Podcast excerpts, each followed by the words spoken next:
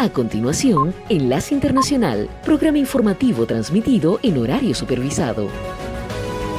Esta es una producción internacional de Red Radial.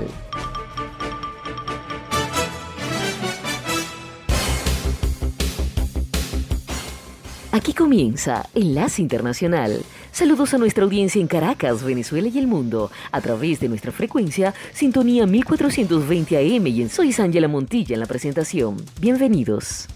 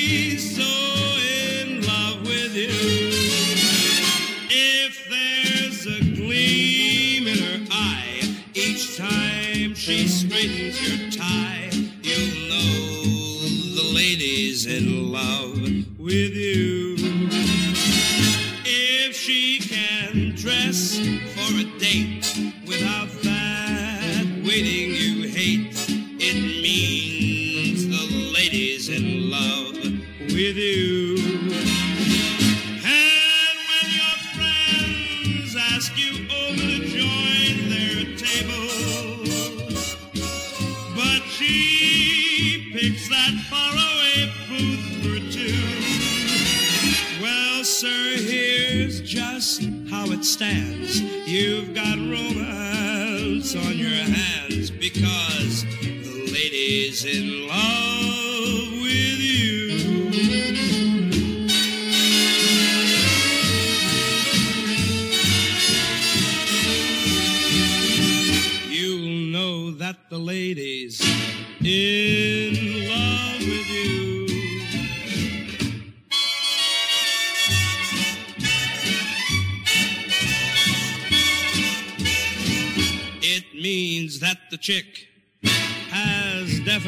De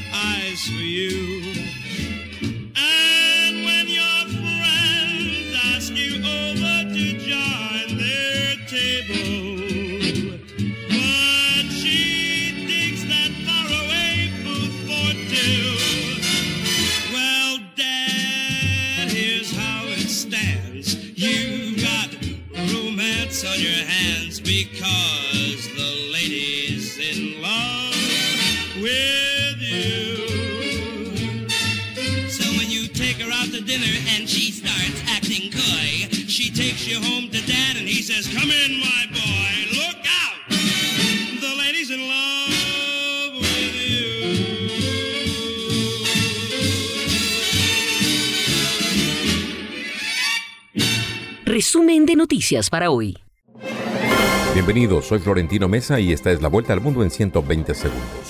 Los estadounidenses votan este martes en las elecciones legislativas que podrían decidir el futuro político del presidente Joe Biden y del exmandatario Donald Trump, quien en las últimas horas de campaña insinuó una posible candidatura a las presidenciales de 2024. El Ministerio de Defensa de Corea del Norte rechazó hoy las acusaciones de Estados Unidos de que su gobierno comunista suministra armas a Rusia para su guerra en Ucrania y aseguró que son afirmaciones infundadas. Líderes mundiales reclamaron hoy acciones más firmes para combatir el calentamiento global durante la cumbre climática internacional COP27 en Egipto, mientras crecen las peticiones de que las empresas petroleras ayuden a pagar por el daño que han causado al planeta. Durante esta semana y la próxima, el sudeste asiático acogerá a los líderes mundiales, incluidos los de Estados Unidos y China, en una maratón diplomática con la cumbre de la ASEAN en Phnom Penh, el G20 en Bali, Indonesia, y el Foro Económico APEC en Bangkok. El presidente mexicano Andrés Manuel López Obrador anunció que su país será anfitrión este mes de una reunión de mandatarios latinoamericanos, la mayoría de izquierda elegidos recientemente. La cita será entre el 23 y 25 de este mes en Ciudad de México. Organizaciones civiles y empresariales calcularon que hay más de 125 mil migrantes sin documentos que están diseminados en Chiapas, estado mexicano fronterizo con Guatemala, y en la ruta al vecino estado de Oaxaca, con destino a los Estados Unidos.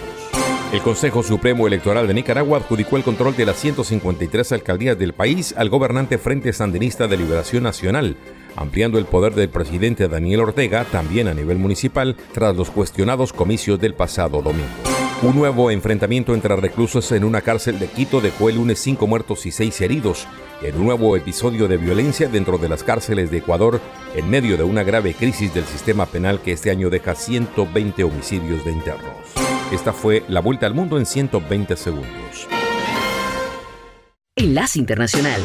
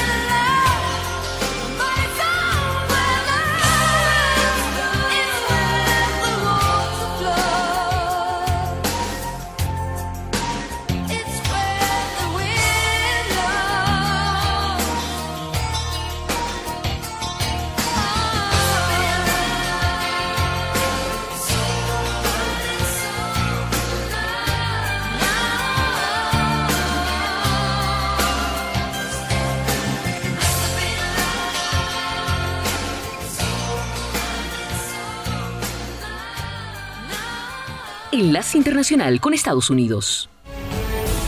Se anticipa que la tormenta subtropical Nicole, que se formó en el Océano Atlántico, se convierta en huracán sobre las Bahamas antes de golpear la costa este de Florida el miércoles, un día después de las elecciones. Se emitieron alertas de huracán para el noroeste de Bahamas y la costa atlántica de Florida, desde Hallandale Beach, al norte de Miami, hasta el norte de Daytona Beach, así como tierra adentro, hasta el lago Okeechobee, informó el Centro Nacional de Huracanes con sede en Miami.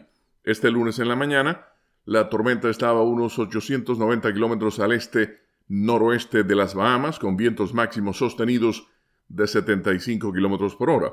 No se descarta que Nicole cobre fuerza de huracán, especialmente si tomamos en cuenta lo caliente que están las aguas cerca de las Bahamas, señaló el centro.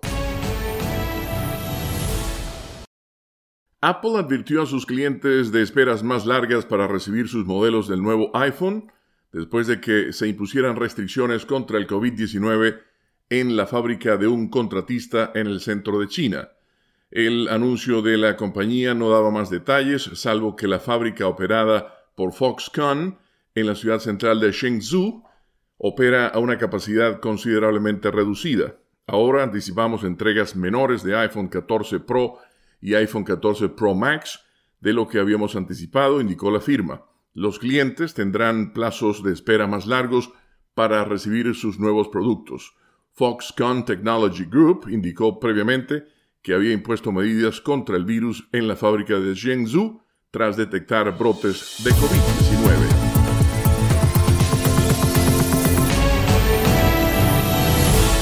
Al cierre, el presidente Joe Biden calificó a los republicanos que se postulan a diferentes cargos en todo el país como negacionistas electorales que se deleitaron con la violencia política que ha ocurrido en este país, mientras que su predecesor Donald Trump instó a los votantes a oponerse a, y citamos sus palabras, la creciente tiranía de izquierda en el último día antes de los comicios de mitad de mandato que podrían cambiar el balance de poder en Washington.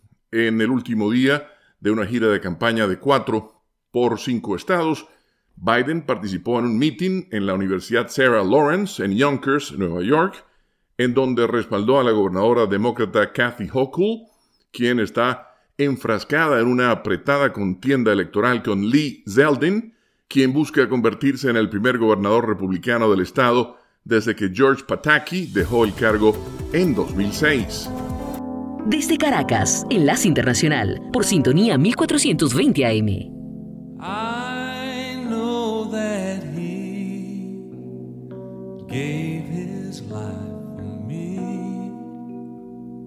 set all our spirits free. So I wanna do right, wanna do right all of my life. I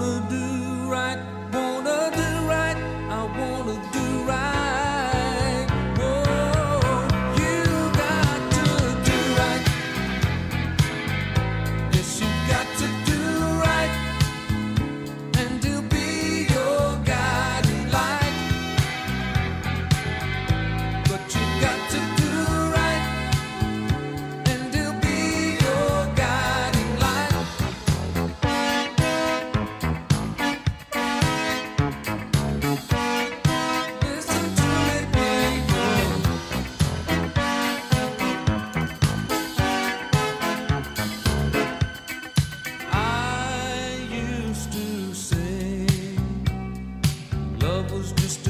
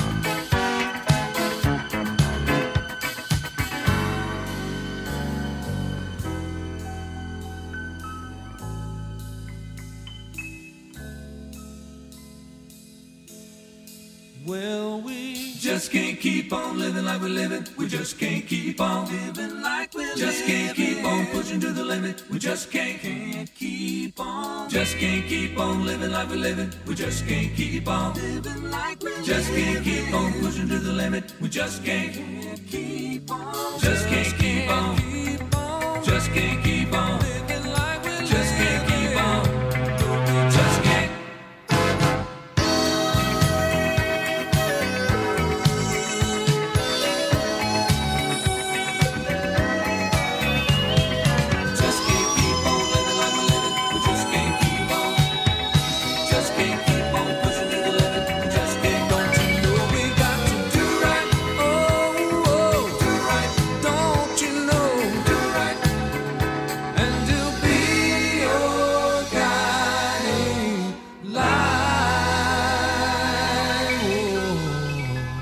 Internacional con los Deportes.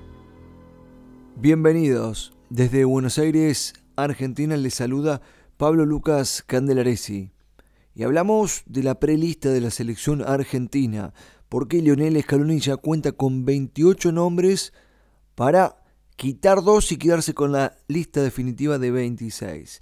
Las grandes dudas pasan por Giovanni Lochelso y Paulo Dybala, ambos lesionados y llegarían con lo justo, incluso de manera casi milagrosa. Y entre los delanteros se destacan, aparte del cordobés, Lionel Messi, Lautaro Martínez, Ángel Di María, Nicolás González, Julián Álvarez, Joaquín Correa y Ángel Correa. Y hay sorpresa en Inglaterra porque el Liverpool fue puesto en venta por el consorcio empresarial dueño de la mayoría de sus acciones y su futuro se dirimirá en los próximos meses luego del sorpresivo anuncio que trascendió luego de la victoria ante Tottenham y el sorteo de la Champions League. Y el Ministerio de Seguridad de Argentina determinó que casi 6.000 argentinos tendrán el ingreso prohibido a Qatar. El 33% corresponde a barras de River Plate, el 25% a Boca, el 23% pertenece a la barra de Vélez y el 8% a San Lorenzo de Almagro. Enlace Internacional. La luz de tu mirar, tu hermoso caminar, no existe nadie como tú. Sky magenta blue, it's only me and you. Your eyes lit up by just the moon. Sé que habrán momentos de sufrimiento, but we'll be okay. No soy perfecto, pero hey, donde quiera que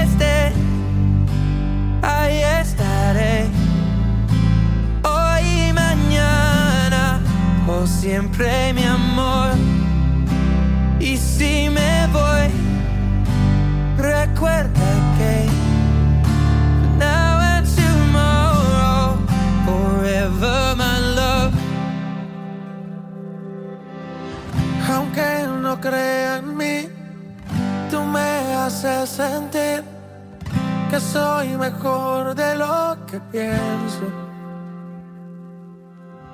Cuando te conocí, me hiciste tan feliz, me diste un nuevo comienzo. Sé que habrán momentos de sufrimiento, but we'll be okay. No soy perfecto, pero donde quiera que estés, ahí estaré. Hoy y mañana, por siempre mi amor. Y si me voy, recuerda que for now and tomorrow, por siempre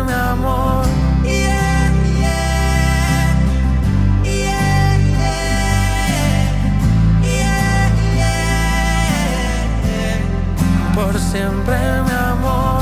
Yeah, yeah. Yeah,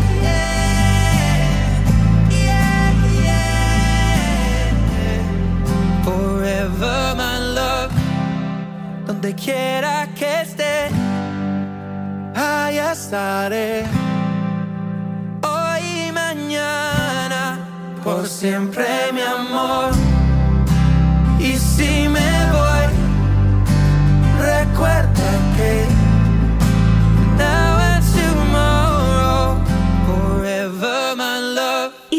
La señal internacional de sintonía 1420 AM, presentando Enlace Internacional. Las pequeñas empresas están abasteciendo los estantes temprano en esta temporada navideña y esperando ver cuántos regalos venden al tiempo que a los potenciales compradores les preocupa la inflación. Según la agencia AP, las compras navideñas han sido relativamente sólidas durante los últimos dos años, ya que los clientes acudieron en masa a gastar en línea, ayudados por los dólares del estímulo pandémico. Las ventas en noviembre y diciembre promediaron aproximadamente el 20% de las ventas anuales, según la Federación Nacional de Minoristas, lo que hace que la temporada navideña sea fundamental para muchos comerciantes. Este año, de hecho, las pequeñas empresas se preparan para una temporada más tranquila, ya que algunos estadounidenses gastarán con más cautela. Alex Partners, una empresa consultora global, pronostica que las ventas navideñas aumentarán entre un 4 y un 7%, es decir, muy por debajo del crecimiento del 16% del año pasado. Con una inflación por encima del 8%, es muy probable que los minoristas experimenten una disminución en las ventas reales. Para prepararse, los propietarios de pequeños negocios dicen que ordenaron inventario con anticipación para evitar los inconvenientes de la cadena de suministro que los han frustrado en las últimas dos temporadas navideñas y para atraer a quienes desean hacer compras anticipadas. Están aumentando los descuentos tanto como pueden frente a sus propios costos que ya de por sí son más altos. Y los propietarios también esperan que más personas compren en tiendas y mercados navideños después de haber hecho más compras en línea durante la pandemia. Max Rhodes, director ejecutivo de Fair, un mercado en línea utilizado por pequeñas empresas para vender sus productos al por mayor y comprar productos para tiendas minoristas, dijo que está viendo pedidos anticipados de comerciantes que durante dos años tuvieron problemas para obtener suficiente inventario a tiempo para Navidad. Las tiendas se enfrentaron a escasez de todo, desde decoración navideña hasta artículos de regalo, ya que las medidas de COVID-19 obligaron a las fábricas a cerrar, los costos aumentaron y hubo menos contenedores de envío y camiones disponibles, todo lo cual provocó problemas de entrega. Según la agencia AP, un estudio del Consejo de Profesionales de Gestión de la Cadena de Suministro realizado por la consultora global Kearney encontró que los costos de logística comercial de Estados Unidos aumentaron un 22.4% en 2021 a 1.850 millones de dólares. Enlace Internacional con la Música.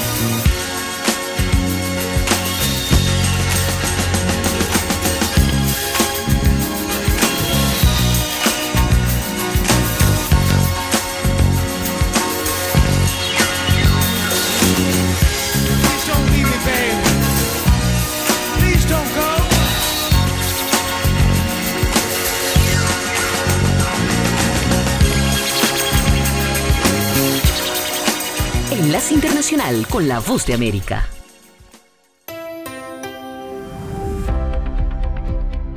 Cordiales saludos a nuestra audiencia desde Washington. Soy Yoconda Tapia y hoy en Conversando con la Voz de América abordamos el tema de las elecciones de medio término que se realizarán este martes aquí en Estados Unidos y que podría redibujar el mapa político del país y en las que influyen diversos factores que no existían antes. El tema se pone en contexto en esta entrevista de nuestro colega Gonzalo Abarca de Foro en La Voz de América con el doctor Eric Langer, profesor de la Universidad George Washington. La democracia está en juego aquí, entonces hay que tener mucho cuidado, pero los republicanos tienen aquí unos temas muy fuertes que es la economía en primer lugar y entonces hay inflación y la gente está sintiendo eso en sus bolsillos y por eso hay mucha probabilidad que los republicanos vayan a ganar muchas elecciones. Al mismo tiempo, también estaba en juego y de alguna forma está en juego el tema del derecho al aborto, que hace muy poco la Corte Suprema ha fallado que ah, no hay ese derecho, entonces que eso se devuelve a los estados. Entonces ah, vamos a ver cómo va eso, porque evidentemente tanto los hombres como las mujeres tienen que ver con eso, pero si, por ejemplo, votan más mujeres, tomando en cuenta que ellos quieren mantener el control sobre sus cuerpos o que más bien otros dicen que debería entonces cuidarse la vida aún de un feto. Eso es uh, otro tema también. Y esos son los dos grandes temas, creo hay además, obviamente, de lo fundamental si Estados Unidos puede seguir siendo una república uh, democrática. Y contamos toda la energía que están consumiendo acá, ¿para cuánto Hablemos del Senado precisamente. En tu opinión, si Biden pierde el Senado, ¿algún chance de que los republicanos le acepten algo de su agenda? Ah, es muy difícil, pero quién sabe, Biden siempre ha tratado de mostrarse abierto a los republicanos también y a, lo que hacen ellos, pero en realidad, eh, según los programas que sí han sido hasta ahora, muy difícil, hasta más bien podría ser todo lo contrario, porque algunos senadores eh, han dicho que hasta que quieren quizás un juicio político un impeachment ah, porque ah, eso habían hecho dos veces los demócratas cuando ellos ah, habían tomado el Senado bajo el expresidente Trump. Entonces, vamos a ver lo que va a pasar. Claro, y el presidente Biden ha dicho que sus décadas en el Senado precisamente le permite dialogar con, con, ambos, eh, eh, tanto demócratas como republicanos, con ambos partidos. Eric, históricamente el voto latino ha sido demócrata. 50% de los latinos dice que votará ahora por los demócratas. Sí, es la mayoría, pero está cambiando. Parece en el sur de Texas, por ejemplo, se nota que hay más gente votando uh, por los republicanos. Uh, pero quisiera también uh,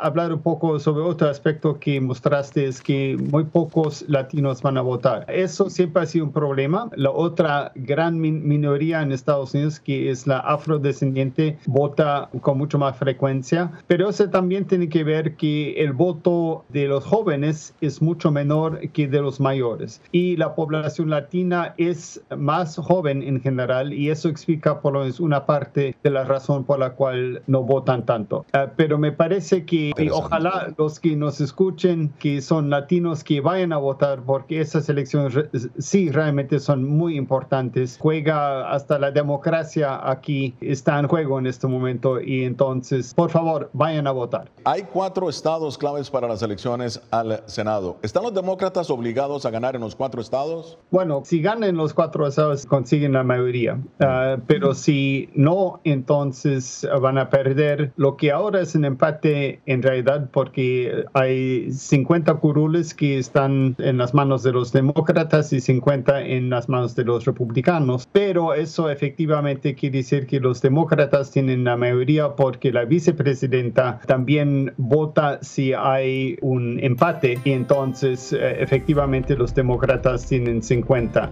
Era el doctor Eric Langer, profesor de George Washington University, poniendo en contexto la trascendencia de las elecciones de medio término que se realizan en Estados Unidos este martes 8 de noviembre. Esto fue conversando con la voz de América.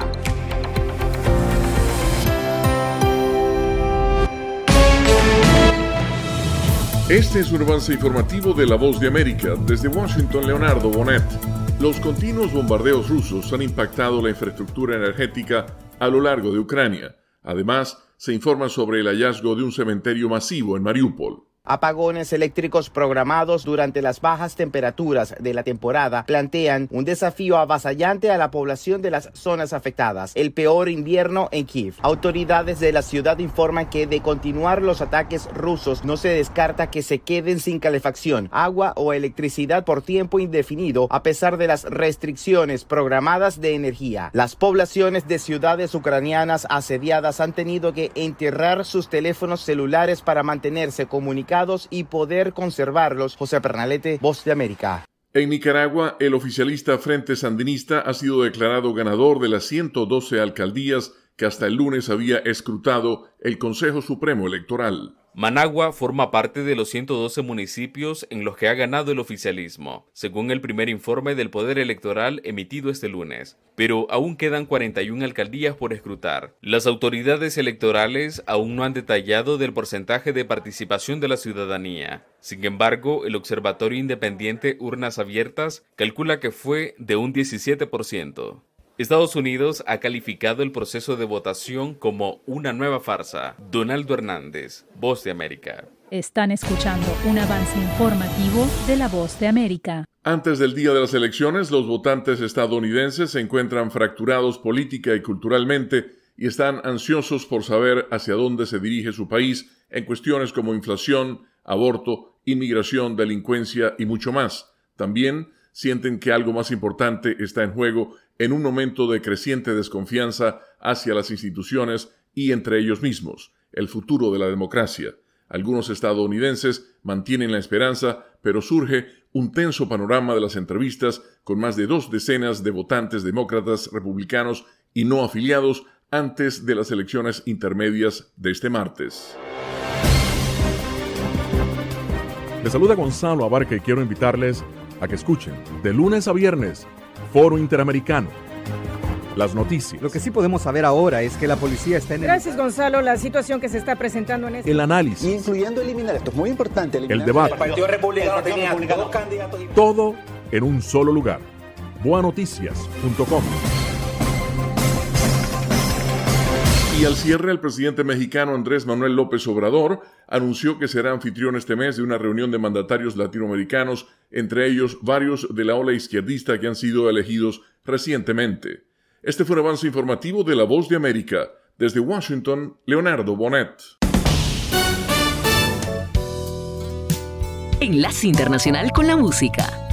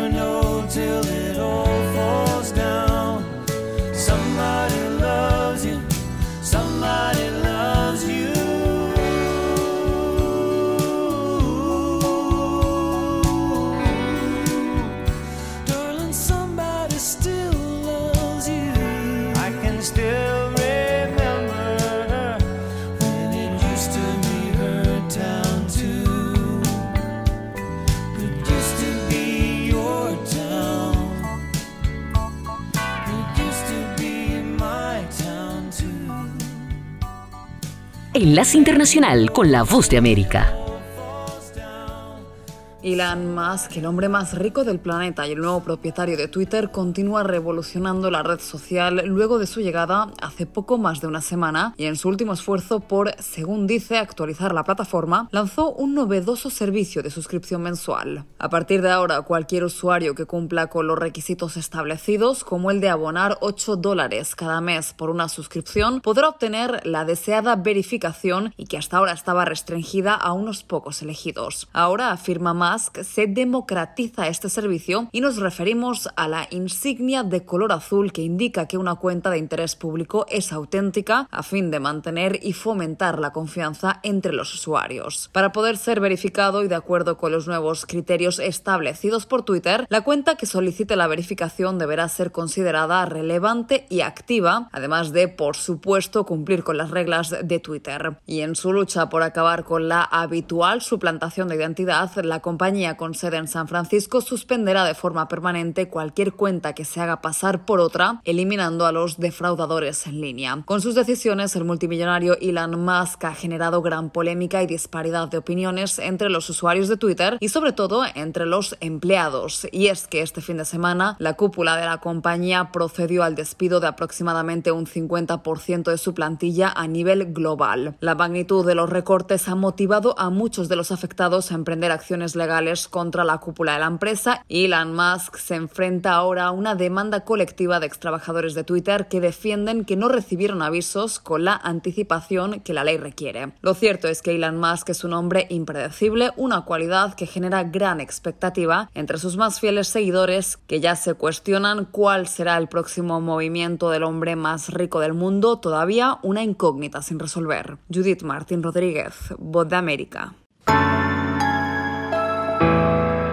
Pese a la dura oposición de diferentes sectores políticos y económicos, el gobierno de Gustavo Petro logró sacar adelante en el Congreso la reforma tributaria, que generará 20 billones de pesos adicionales para el presupuesto, cerca de 4 mil millones de dólares. El ministro de Hacienda, José Antonio Ocampo, dijo que los recursos serán claves en la inversión para la paz y para las comunidades más vulnerables. Tendremos recursos para la reforma social integral, para la paz, para ampliar programas de educación y de salud y de vivienda y acueductos para eh, mucha parte de la población colombiana que hoy carece de ellos, para impulsar también la economía popular. Sin embargo, desde la oposición, el partido del expresidente Álvaro Uribe anunció que demandará la reforma ante la Corte Constitucional por irregularidades en el trámite y su vocero en el Senado, Miguel Uribe, aseguró que el proyecto es nocivo para las clases menos favorecidas. Todos los artículos que asfixian la clase media, el sector productivo, nos hacen menos competitivo, ponen en riesgo el empleo y particularmente golpean a los hogares de bajos ingresos. El gobierno insistió insistió en mantener impuestos a los alimentos cuando hay hambre y cuando hay inflación. Por su parte, Brooks McMaster, presidente del gremio de los industriales Andy, aunque reconoció que la reforma se flexibilizó, expresó su preocupación por los nuevos impuestos a sectores vitales para la economía colombiana como el minero energético. Todos sabemos de la importancia del sector de hidrocarburos y minería para la financiación del Estado o para eh, mantener la tasa de cambio. Y ahí tenemos algunas preocupaciones económicas. Como los textos aprobados por el Senado y la Cámara de Representantes tuvieron algunas diferencias, el texto final deberá pasar por un proceso de conciliación esta semana que luego se refrendará en las plenarias de las dos cámaras para pasar a la sanción presidencial. Manuel Arias Naranjo, Voz de América, Colombia.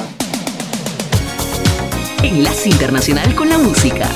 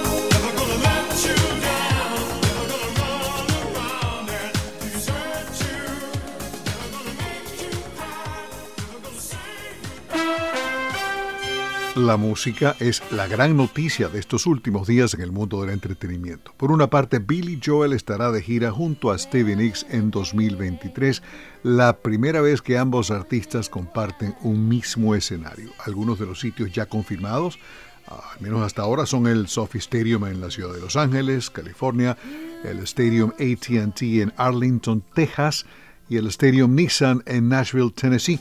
El viernes 11 de noviembre, Día de los Veteranos, saldrán a la venta las entradas para el Piano Man y la Dulce Bruja de Fleetwood Mac. Otra noticia, en el fin de semana falleció el rapero Aaron Carter, hermano menor de Nick Carter de los Backstreet Boys. Carter murió el sábado a los 34 años posiblemente por sobredosis de drogas. El domingo su hermana Angel le rindió tributo en las redes sociales. Por otro lado, Taylor Swift continúa celebrando haber pasado a la historia como la primera artista en ocupar simultáneamente los primeros 10 puestos de la cartelera Hot 100, la 100 caliente superando incluso al canadiense Drake, quien logró 9 entre los primeros 10 en 2021, y los Beatles, que obtuvieron 8 en 1964. El dominio en las carteleras se debe al más reciente álbum de Taylor Swift, Midnight. Swift, de 32 años, se ubica en el puesto número uno con el sencillo Anti-Héroe.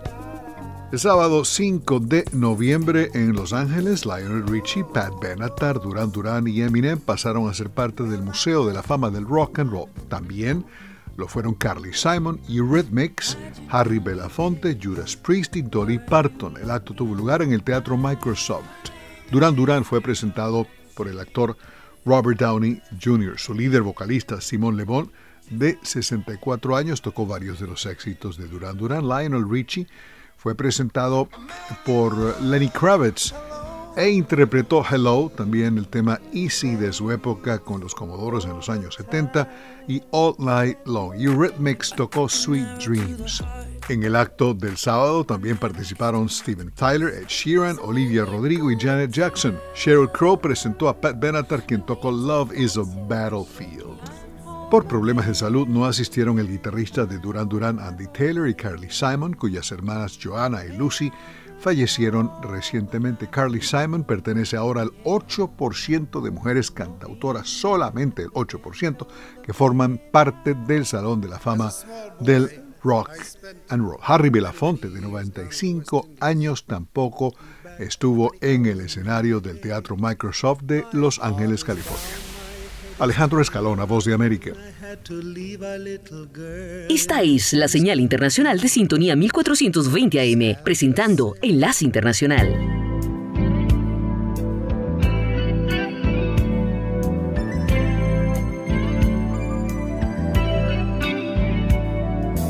Thinking back in time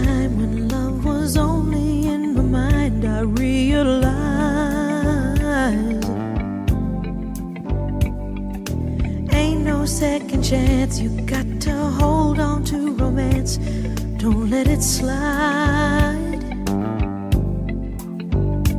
There's a special kind of magic in the air when you find another heart that needs to share. Baby,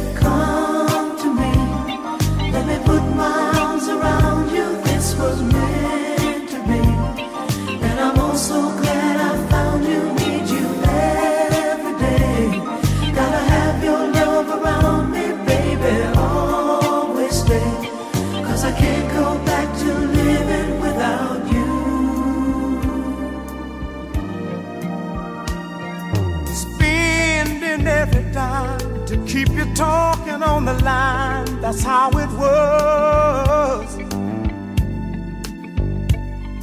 And all those walks together out in any kind of weather, just because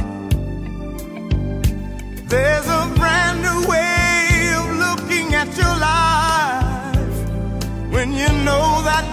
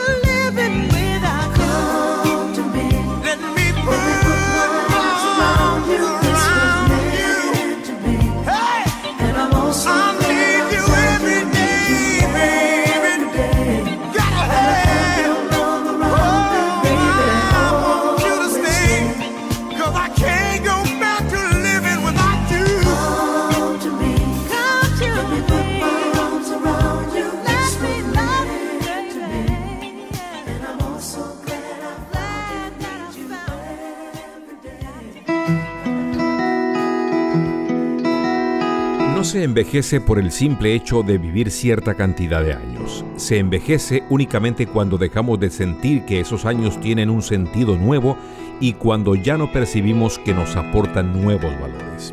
No dedique todo su tiempo y energía a tan solo confirmar una y otra vez aquello que usted ya sabe. Eso lo haría demasiado viejo, demasiado pronto. En cambio, ponga su esfuerzo y energía en aprender, en descubrir, en experimentar aquello que aún no sabe. Eso mantendrá su vida joven, fresca y vibrante, incluso a medida que los años sigan transcurriendo. Hay muchísimas cosas nuevas que puede aprender hoy hay todo tipo de nuevas maneras de desafiar sus supuestos e incrementar su sabiduría. Si cree que lo sabe todo, se está engañando a usted mismo, quitándose además la oportunidad de seguir construyendo constantemente a partir de sus conocimientos. Si se niega a cuestionar sus creencias, esas creencias empezarán a hacerlo prisionero en lugar de darle sustento. Valore el conocimiento que ya tiene y todas las riquísimas experiencias por las que ha atravesado.